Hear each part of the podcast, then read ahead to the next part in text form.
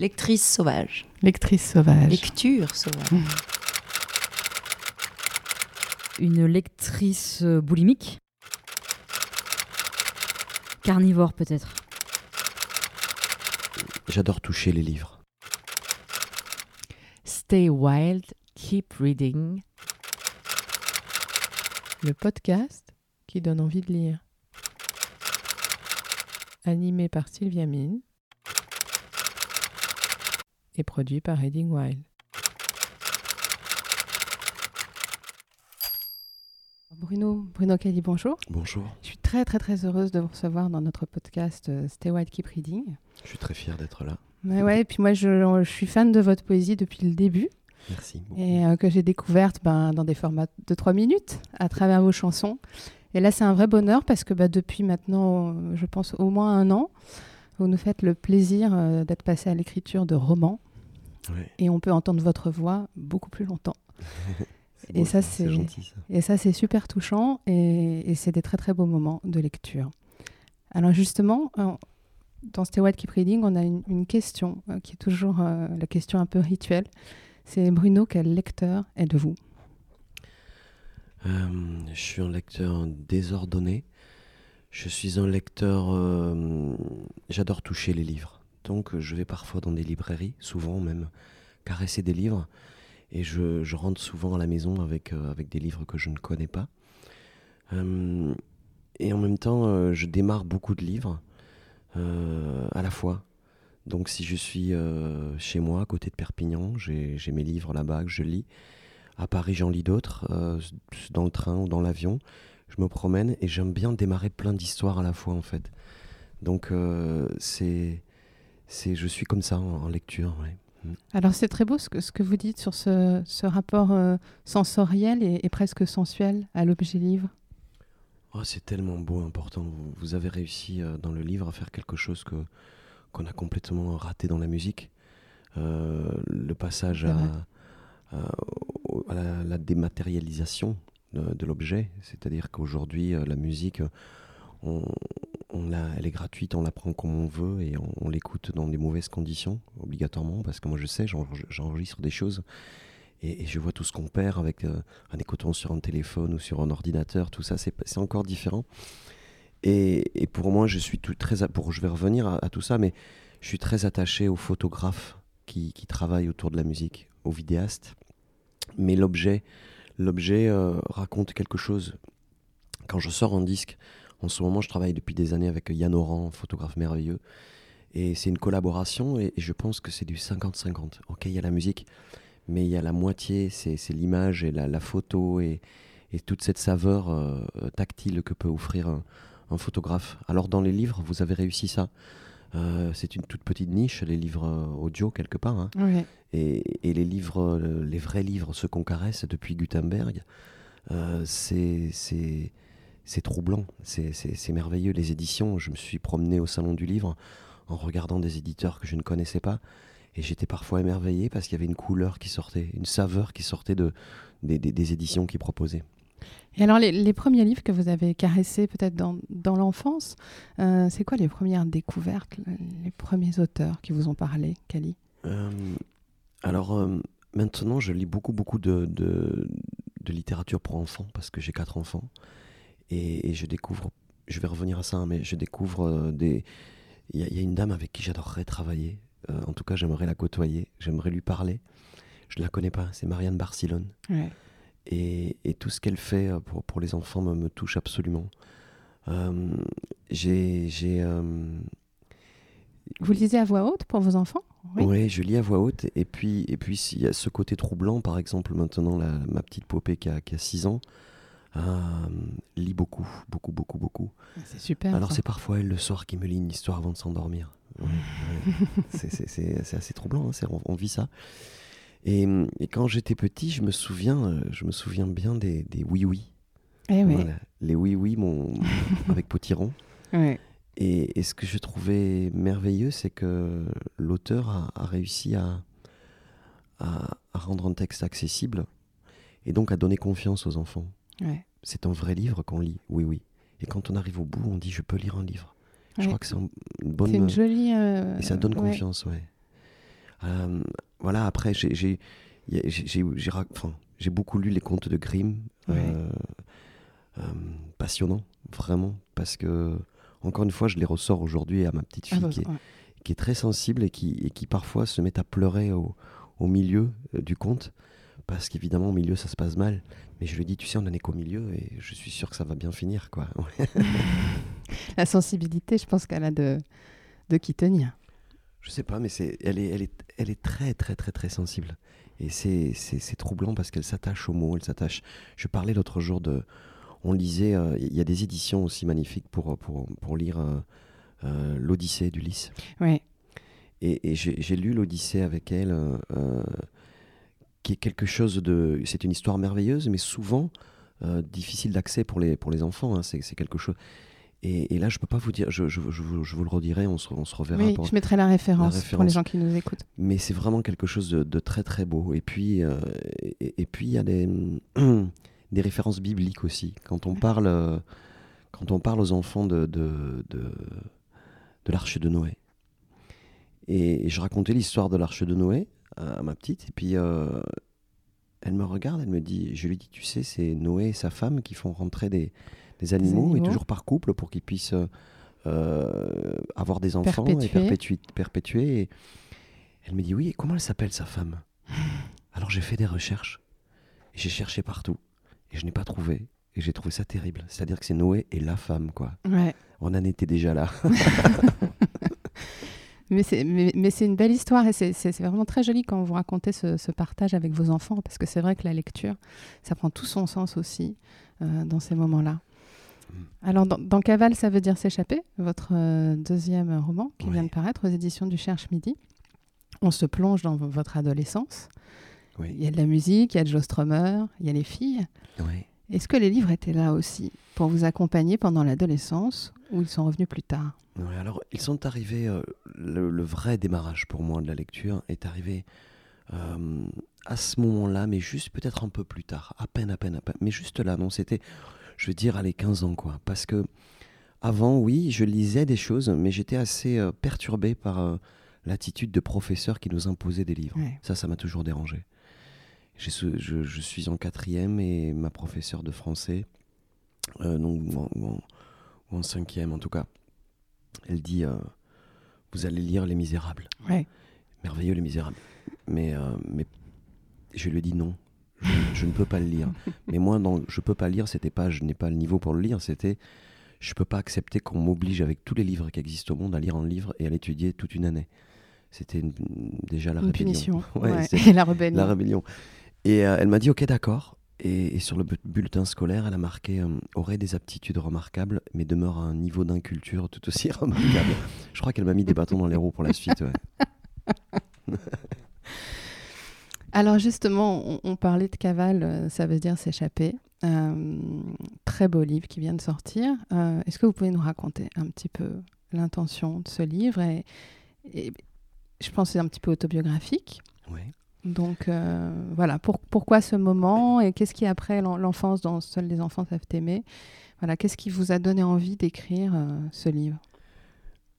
Ça part du premier, c'est-à-dire que le premier, je n'avais pas prémédité quelques semaines, quelques jours avant le démarrage de l'écriture. Je ne savais pas que j'allais écrire un livre. C'est vraiment une personne qui m'a demandé, qui m'a dit euh, J'adore quand tu écris des livres, des, des chansons sur ton enfance. Ouais. et je voudrais en savoir plus, plus long. Alors pour moi c'était ça, donc c'est aller plus loin, écrire euh, plus longtemps. Ah, c'est Euh, joli ça, vous avez, vous avez pris la balle au bon. Oui, Ouais. et c'était casser, casser le format de 3-4 minutes Ouais. d'une chanson. Et en même temps, ce qui est très beau dans la chanson, c'est que on doit raconter en 3 minutes le monde ou son Mm. monde. Et une chanson réussie, c'est une chanson qui ouvre les portes à l'imaginaire de chacun. Donc c'est infini. En 3 minutes, on peut, on, peut, on peut aller au bout du monde, quoi. Mais c'est à ce moment-là le, le- le- le lecteur qui est, qui est libre. Et peut-être euh, l'auteur de la chanson qui est, qui est menotté par le format de 3 minutes. Mhm. Et dans l'autre sens, un roman, euh, on peut écrire beaucoup plus de choses. Donc l'auteur est, est beaucoup plus libre. Euh, Il n'y a pas de format. Il n'y a pas, on peut écrire 100 pages, 200, 1000, peu Ouais. importe. On peut aller dans tous les sens. On peut décrire ce qu'on veut euh, aussi précisément que l'on veut ou pas. Donc le, le seul, euh, on va dire, le patron dans l'histoire, c'est l'imagination qui court, quoi. Et, euh, et inversement, peut-être que le lecteur peut aller très loin aussi, mais il est beaucoup plus guidé. Il est plus dans un ruisseau, dans le chemin vers lequel on va le, guider jusqu'à la fin de l'histoire. Donc voilà, c'est et, j'ai euh, donc j'ai écrit le premier, j'ai 6 ans.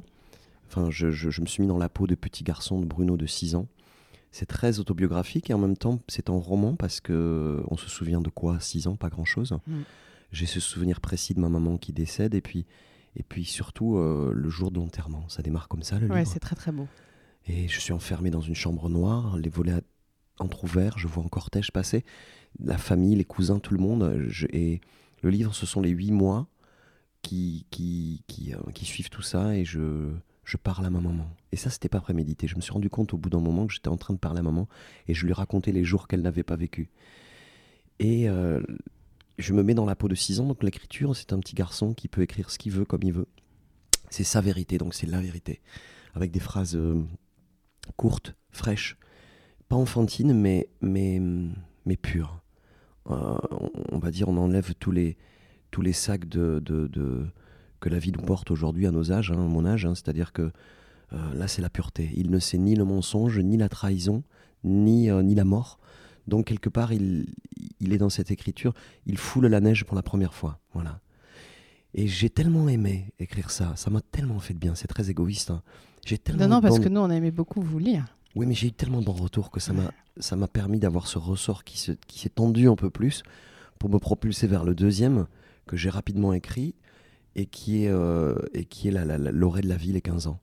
Euh, la meute de, de camarades pour la vie, de frères, de sang. Euh, un petit garçon, Alec, qui est avec moi dès le premier qui a 6 ans et qui est avec moi dans le second qui a 15 ans. Et, nous, et nous vivons euh, cette période délicate. Euh, J'aurais pu appeler le livre Une adolescence que tout le monde vit. Le passage où on veut absolument rester un enfant encore, on freine des deux pieds. Et en même temps, on est intrigué, on a envie de sauter à pieds joints dans la, dans la vie d'adulte. Donc des contradictions, des certitudes, des doutes, de passages. J'adorais euh, me, re- me remettre dans cette situation où pendant dix minutes on touche les, le ciel, quoi, le soleil, et dix minutes après on est au fond des ténèbres. On, frôle la mort chaque fois parce qu'on se dit euh, euh, c'est trop puissant, une, une séparation ou alors une, une rupture ou alors juste un chagrin amoureux parce qu'on n'ose pas dire à la personne qu'on aime qu'on l'aime. On écoute de la musique mais on est à deux doigts de se jeter par la fenêtre tout le temps quoi. Et c'est ce passage qui est douloureux. Je le vis avec des, avec, euh, des mômes là, hein, avec les miens. hein, des- le grand a vient de passer tout ça, mais euh, je ne sais pas encore. Mais il y en a une qui est, là-dedans. Et puis c'est, c'est très troublant hein, parce que le corps change. On est, on est, on est parfois dégoûté par notre corps et étonné en tout cas par notre corps. Et, et les rapports avec les autres euh, sont différents. Donc euh, j'ai adoré écrire ça. oui. Et alors, je, le disais au début, vraiment, on retrouve immédiatement votre voix, on l'entend dans ces romans. Et est-ce que vous l'avez trouvé tout de suite, ça, cette, cette fluidité, cette, cette, cette poésie qui, comme ça, qui nous accompagne page après page sans jamais déserter, parce qu'elle est vraiment là, partout? C'était l'évidence, c'est- ça c'est l'écriture pour. Comme je disais tout à l'heure, à 6 ans, euh, j'avais cette écriture de môme de 6 ans, et à 15 ans, euh, j'ai eu la chance de d'agripper les voix euh, que, que nous avions, Ouais. mes amis et moi, à, à cette période-là. Et, et je crois qu'un livre, euh, ne se, pour moi, ne se prémédite pas, encore une fois. On ne cherche pas la voix. C'est une, ça nous tombe dessus. C'est-à-dire que euh, les trois premières pages, ou les quatre, ou le premier chapitre, m'est arrivé d'un coup, et je savais que c'était ça, la direction. C'est-à-dire que euh, c'est peut-être le plus dur, arriver, euh, enfin, en tout cas, euh, reconnaître la musique qui, Ouais. qui, qui, qui, va- définir le livre. Et, et, et- et les mots sont arrivés. Moi, j'écris pas sur un ordinateur ou sur une machine à écrire. J'écris euh, de ma main gauche au stylo sur des cahiers de brouillon. Et les mots sont arrivés. Et j'ai eu de suite la vision de, de ce personnage qui, qui m'a donné envie de, euh, quelque part, de, de croire en quelque chose. C'est Joe Strummer au départ. C'est-à-dire que Ouais. Joe Strummer, les Clash, un poster que j'avais chez moi, que j'ai toujours, qui m'accompagne et qui, le regard de, de, ce chanteur des Clash incroyable et surtout de cet homme, euh, de cette humanité. Il regarde derrière la montagne, c'est le berger, et, et il nous dit ben, Suivez-moi et vous allez voir, ça va être merveilleux. Et, et dès que j'ai commencé à parler à cet homme-là, euh, je savais que le livre, ce serait ça, quoi. Ouais. Et on parle de Joe Strummer. Est-ce qu'il y a eu des auteurs euh, qui vous ont fasciné ou dont vous avez lu tous les livres ou... Oui. Oui, je vais jusqu'au bout après, ouais, des auteurs. C'est-à-dire que hum, rapidement, j'ai lu Oscar Wilde. Ouais. Et, et le portrait de Dorian Ouais, Gray m'a- bouleversé, donc je l'ai lu plusieurs fois. Et surtout, j'ai lu euh, tout Oscar Wilde, parce que, euh, mais pas de manière euh, rapide. C'est de manière, j'ai bu chaque page et je la rebuvais après. Vous savez, quand on tombe en émerveillé, il y a des mots, Ouais. une succession de mots qui sont posés là comme un miracle. On se rit d'abord, on les relit, on, on les grave dans le cœur. Et moi, ça, ça m'a fasciné totalement. ouais. Après, euh, j'ai eu la même réaction avec, euh, avec euh, Garcia Marquez, Gabriel Garcia Marquez, qui. J'ai démarré par 100 ans de solitude. Et puis, et puis évidemment, euh, L'amour au temps du choléra. Et j'ai lu tout, Gabriel Garcia Marquez, pareil, parce que je, je, je me disais qu'il existe sur cette terre euh, des gens qui. C'est comme des gens qui construisent des cathédrales, et on se demande toujours Mhm. comment on peut avoir des cathédrales si belles quand on rentre aujourd'hui dedans et à quelques pas de là des, des- bombardements, la guerre et des atrocités dans la rue quoi. C'est la dualité de, de l'être humain, c'est peut-être ce qui fait la beauté, en tout cas c'est c'est comme ça. Et, et ça m'a fait pareil en lisant euh, Garcia Marquez. Comment on peut, comment des mots si sublimes, si beaux peuvent atterrir sur, euh, sur la page d'un livre et à côté de ça, tout autour de ce livre-là, il y a la guerre quoi. Ils sont merveilleux ces mots, merveilleux. Il y a eu des auteurs comme ça. Alors après, euh, ma sœur Gina lisait et elle lit beaucoup. Et j'étais très, pas complexé, mais j'étais envieux. Je, je me disais quand je, Mais comment elle lit comme ça? J'étais plus jeune. Et, et un jour, j'ai pioché trois livres. Je voulais lire, donc j'ai pioché trois livres dans la bibliothèque de papa. Et c'était euh, Kafka, la métamorphose, Ouais. Le pantalon dans l'Inskoff et euh, Wo- Woman de Bukowski. Ouais. Et alors, le, Sacré trilo- ouais. Ouais, trilogie, mais Kafka, c'était. Kafka, je l'ai relu après parce que je n'avais rien compris. La, la gageure, le, le- le but, c'était arriver au bout du livre et juste lire les mots.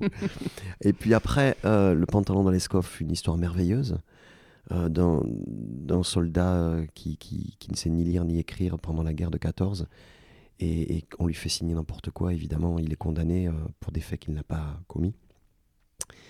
Et, et Woman de Bukowski, là, j'ai regardé à droite, à gauche, derrière moi, pour que personne ne, ne me surprenne euh, à lire ce livre de. de- de- Il m'a pris la main, Bukowski, il m'a amené à l'âge euh, adulte, homme. Après, donc, j'ai lu tout Bukowski. Et Bukowski, dans un livre, nous dit je rentre dans une bibliothèque et, et, et je pioche au hasard comme ça, et, et j'ai trouvé un diamant au milieu de la décharge. Et c'était John Fante. Alors, j'ai lu tout. John Fante. Et Fante m'a amené aussi à son fils après, Dan Fante, qui est décédé il y a quelques, une poignée d'années, il y a trois ans, je crois, ou, c'est, ou deux ans, c'est récent. Et le seul défaut de cet homme-là, c'est de s'appeler Fante, parce qu'il a, il a une- un style, une écriture, euh, je le conseille à tout le monde, c'est flamboyant. Après, euh, euh, Est-ce je qu'il y suis- avait de la poésie Euh, Parce que c'est tellement. Votre écriture, elle est tellement, tellement pleine d'images et de pureté et de poésie. j'aimais bien les haïkus et la poésie de Brotigan. Ouais. Ouais, parce que c'est une poésie, encore une fois, qui ouvre à la à l'imaginaire totalement. Elle, elle dicte rien. J'aime pas la poésie qui dicte les choses. Je n'aime pas la poésie où, où enfin, je n'aime pas. Je suis moins attiré par la poésie euh, de rime, celle où on, on sait où on va atterrir, on sait que ça va finir euh, avec telle note de musique. Ça me gêne. J'aime bien être surpris et, et, et- et- c'est craché. J'aime bien la poésie crachée, voilà, Ouais. qui, qui n'est pas euh, travaillée, préméditée. Elle est crachée. Et, c'est celle-là qui me touche vraiment. Euh, je parlerai de Raymond Carver. Ah oui. La poésie de Carver me, me touche profondément. Hum, Il y, a des- il y, a des- il y a des poèmes de Carver, bon évidemment les nouvelles de Carver, mais il y a des poèmes. Il y a un poème, alors euh, oui je l'appelle un poème, ça s'appelle La cabine téléphonique. Je sais pas pourquoi je pense à celui-là, mais il m'a troublé. Donc je vous conseille d'aller lire La cabine téléphonique. Ça m'a donné beaucoup beaucoup de choses, ce, ce- ce poème-là. Euh, Victor Hugo me touche profondément parce que euh, au-delà de- des derniers jours de- du condamné, le- la poésie de Victor Hugo était quelque chose de- je pense qu'il l'a craché aussi, mais à, son siècle, quoi, dans, son siècle. Elle est, elle est immortelle, évidemment. Ça me, l'homme qui rit, merveilleux. Mais hum, je suis allé visiter euh, sa maison, comme tous les touristes à Paris. hein.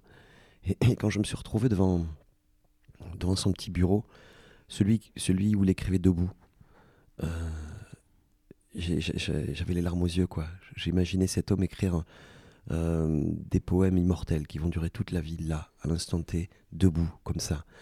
Et, et pourquoi debout? Parce que c'est une allure, un allant. On est debout, il y a plus de. Et, et sans faire de comparaison, je peux le comprendre tellement. Mm. Parce que moi, j'écris souvent dans, ma- dans une voiture, quand il y a les arbres qui défilent, quand ça va vite. Et, et- ça, me donne, euh, ça me donne une allure, un élan. ouais. Quand on vous a photographié pour Reading One, vous aviez choisi un livre de Diastème. Oui, bien sûr. On vous a demandé pourquoi, vous avez dit mais c'est un putain de livre d'amour quoi. Ouais. euh, L'amour en littérature, c'est quand on lit un livre d'amour, ça, on brûle, on est, on est touché. Ça, est-ce que ça s'est croisé avec vos sentiments? C'est quoi le grand Ouais. livre d'amour que... Je crois que c'est le, le- Je crois qu'il n'y a que ça. Et le reste, on s'en fout, quoi. Pour moi, ouais. Les livres d'amour. L'écriture d'amour. Je, je, je, je suis, euh, je suis passionné par l'idée de, de l'amour terroriste. Celui qui, qui est au coin d'une rue. On marche, on a une vie, on a sa vie, on pense à sa vie. Et puis on croise quelqu'un, un garçon ou une femme, et on est foudroyé. Et la vie, la- celle à laquelle on pensait trois secondes avant, avant et, se déchire et, on, et, on- et c'est un ciel nouveau qui s'ouvre. Je crois vraiment en ça, ça me plaît. J'aime bien la phrase de, de, que j'ai mis en exergue du livre de Joe Strummer. La prochaine seconde n'a jamais été vécue par personne. Et, et ce qui peut changer tout, c'est l'amour. Euh, pourquoi on peut se jeter sous un train ou par la fenêtre? C'est parce qu'il n'y a plus d'amour. Euh, tant qu'il y a une petite flamme, si quelqu'un, quelque part, nous aime et qu'on le sait, on peut, on, peut, on, peut, on peut avoir envie de vivre encore. Euh, tant qu'on aime quelqu'un, on peut avoir envie de vivre encore. Quand tout s'éteint, en tout cas quand on a l'impression que tout est éteint et que les rideaux se ferment, c'est plus vivable. Ouais, la vie n'est plus supportable, c'est sûr. Donc moi, la, la poésie amoureuse, les livres, je parlais donc de Diastème, ce livre merveilleux, 107 ans, qui m'a offert une chanson. euh, J'ai une chanson qui s'appelle euh, euh, Je ne vivrai pas sans toi. Et je l'ai écrite juste après avoir lu ce livre. Et, et Diastème est un, un être merveilleux. Et ce livre-là est, est pour moi un livre qui peut rester comme, euh, comme l'attrape-cœur de Salinger. C'est-à-dire qu'on le met dans la poche. Ah. Et, Mm. et quand on, on boit quelques lignes et quelques, quelques passages de ce livre, euh, la vie peut changer. J'ai beaucoup offert ce livre.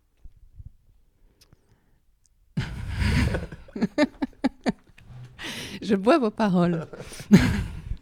alors pe- peut-être pour... Mais on parlait d'amour. Alors quand même, j'ai- envie de, de vous poser cette question. Dans Cavale, ça veut dire s'échapper. Il y a une très belle histoire qui reste euh, suspendue avec une jeune femme qui se réalise pas. Ouais. Et j'avais envie qu'on en parle un peu, que vous en parliez un petit peu. C'est très joli. Ouais, c'est une, une jeune fille, donc à l'époque, qui s'appelle Fabienne. Et, et j'arrive au lycée, je suis tout nouveau au lycée, et j'arrive du, collège, donc on est, on est impressionné. Et, je m'assois à la table, et devant moi, il y a, un être qui me bouleverse totalement, le premier jour, dès le premier jour. Et elle se retourne, elle me sourit, et, j'ai la prétention de, croire que, que c'est moi qui ouvre le premier, le, sourire sur le visage de Fabienne. Et on, peut y avoir autre chose après. J'étais fou amoureux, red dingue. Le problème, c'est que euh, je, je, je ne peux pas lui avouer. Je n'arrive pas à lui avouer. Je rentre chez moi le soir, je pleure beaucoup. J'écoute beaucoup de musique. Et, et- et mon cœur bat très fort et, et je rassemble mon courage et je me dis demain, c'est le grand jour, tu lui dis que tu l'aimes. Et il n'y a jamais ce grand jour-là parce que le matin, on regarde ses pieds et on n'ose pas. Et on est tellement proches, euh, nos souffles se, se, se rapprochent tellement qu'on devient amis. Et là, c'est terrible. Parce que quand on devient ami, euh, on, on est complice. On est complice de quelque chose, mais on n'est pas, on n'est pas dans, dans l'amour fou de, de, de, de- de- voilà, de, physique ou, ou même. euh, euh, je me suis tellement entraîné à dire je t'aime devant le poster de Joe Strummer pour pouvoir lui dire, pour que Joe m'adoube et m'approuve et dire et me dise Bruno c'est bon là tu le tiens c'est la bonne note c'est comme ça qu'il faut le dire je me suis beaucoup entraîné et j'ai jamais réussi à lui dire et, et donc euh, c'est cette histoire là aussi dans, dans ce, dans ce roman ce que je trouve merveilleux pour moi c'est que ça n'est jamais abouti parce que plus tard des années après dans des moments de détresse absolue amoureuse euh, parce que moi je fais pas semblant hein. Quand c'est la détresse amoureuse ça va très loin. Et, et, et- et- et l'inverse aussi. hein, Euh, je- oui. Mais, mais en tout cas, euh, quand je me suis retrouvé dans, dans une détresse absolue plusieurs euh, années après, à différentes périodes, je, je pensais à cette, à cette flamme jamais éteinte, à cette bougie qui, qui, scintillait qui toujours parce que c'était euh, un amour non consommé, non consumé. Et, et j'ai pu m'accrocher à ça jusqu'au bout, au bout, au bout, au bout. J'ai- J'ai j'ai recroisé cette fille euh, 25 ans après. Et, alors? Vous lui avez dit. euh, J'étais en concert et à la fin, elle est venue me voir. Je ne savais pas qu'elle était là. C'est quelqu'un qui m'a dit de la salle où je jouais, une, une dame qui te connaît depuis, une dame qui te connaît depuis, euh, depuis très longtemps. Et, et là, elle veut te voir. Et, et je lui dis, tu sais, euh, il y a prescription. J'étais fou amoureux de toi. Et elle m'a dit, j'étais folle amoureuse de toi. Évidemment. Est-ce que Joe Stromer vous a entendu? Bah, Joe Stromer, je crois qu'il m'en veut pas. Je crois que c'est ça. Mm. Je crois que c'est bien. J'ai, je, je... c'est beau. Ouais, mais c'est-à-dire que la mort de Joe Stromer est, est terrible. Quand il est mort, Joe Stromer, euh, ça m'a fait un... Je perdais quelqu'un de ma famille. C'est dingue. Ouais. hein. Et, et, et quelque part après, je me suis dit, mais euh, ce qui est pas mal, c'est que c'est juste l'enveloppe physique, hein, parce que cet homme-là ne meurt. Il y a des gens qui ne meurent pas. Absolument. Et Joe Strummer ne meurt pas. Voilà, il en fait partie. Pour moi, c'est comme un Léo Ferré qui ne meurt pas. Et au-delà de ça, c'est comme il y a des gens euh, euh, de, de- de la vie, de l'histoire, hein, qui, Ouais. qui- qui sont là, quoi, toujours. ouais. Et on est connecté à leur émotionnel aussi. Bien sûr. Mais ils ont, ils ont, ils ont lancé si haut euh, la pierre de, de- de- de leur édifice qu'elle est retombée dans, dans le lac et qu'il y a encore des, des ronds autour de tout ça et pour l'éternité, quoi. Donc pour moi, ça me, c'est ce qui me, c'est ce qui me touche. ouais. Alors Bruno, merci pour, pour ce moment d'éternité, parce que j'ai adoré parler avec vous Merci de beaucoup. musique, de lecture, de littérature et d'amour. Et, Merci. et je vous propose pour terminer notre podcast que vous nous lisiez un extrait. Ouais. Et si je peux me permettre, là, dans- je disais tout à l'heure, les livres que j'ouvre et tout ça, et j'arrive au bout, là, dans le livre qui s'appelle La Supplication. Ah oui, Voilà. Et, et je, vous allez prononcer mieux que moi le nom de l'auteur, mais en tout cas, David Fitch, oui. voilà. Et c'est, c'est bouleversant. Euh, c'est au- autour de Tchernobyl, des témoignages. C'est au-delà du bouleversant. C'est quelque chose d'inimaginable. Et, et voilà, je, je le conseille vraiment. Voilà, C'était un prix Nobel euh, il y, a, il y a quelques années, là. Mais, Oui, absolument. mais c'est, c'est, c'est bouleversant. Eh ben merci pour ce, ce cadeau et ce conseil. Et euh, je propose qu'on vous, qu'on vous écoute lire un extrait. La, la page de votre choix. hein. Moi, j'avais euh, anticipé, mais après tout ce qu'on s'est dit, si vous avez une autre envie. Non, moi je vais choisir ce que vous avez choisi.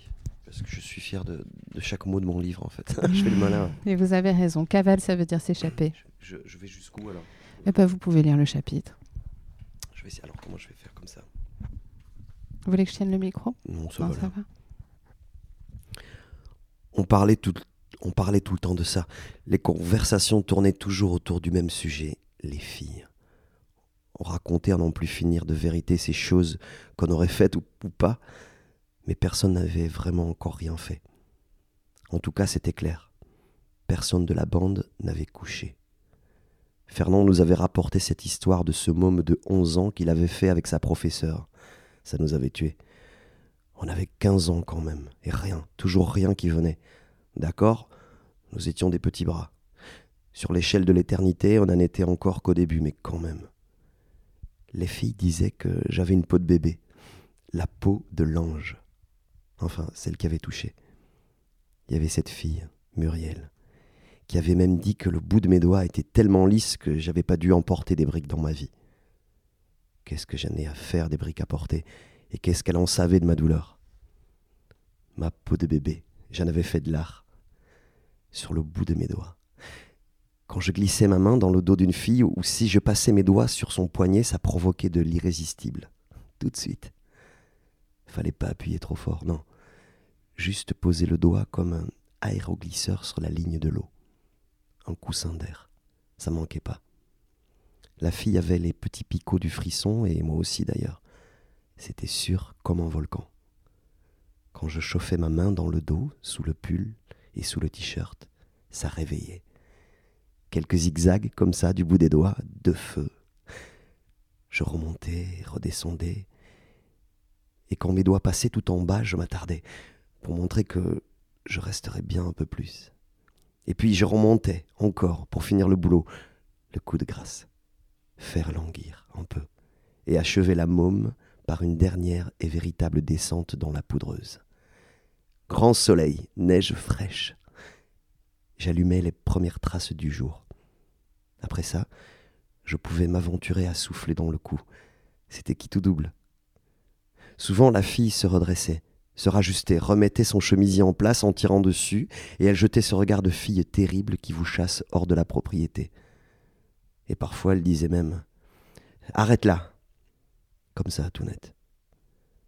Et il valait mieux trouver le mot juste, la bêtise éternelle pour la faire sourire un peu, parce que si on disait rien, c'est là qu'on pouvait vraiment passer pour un nul, un planteux. Si on disait rien et que la fille se levait et s'en allait, alors là oui, on en serait vraiment, et ça irait vite après. Les autres pourraient se foutre de votre gueule jusqu'au soir. Alec, c'était le meilleur, sûr. Quand on le voyait partir avec une fille, on pouvait se dire que ça y était. Son obsession, quand on se retrouvait, était de nous faire sentir ses doigts. Ça sentait la fille, vraiment. Une odeur de fille, comme du savon au poivre. Merci, Kelly. Stay wild, keep reading. Le podcast qui donne envie de lire. Animé par Sylvia Mine et produit par Reading Wild.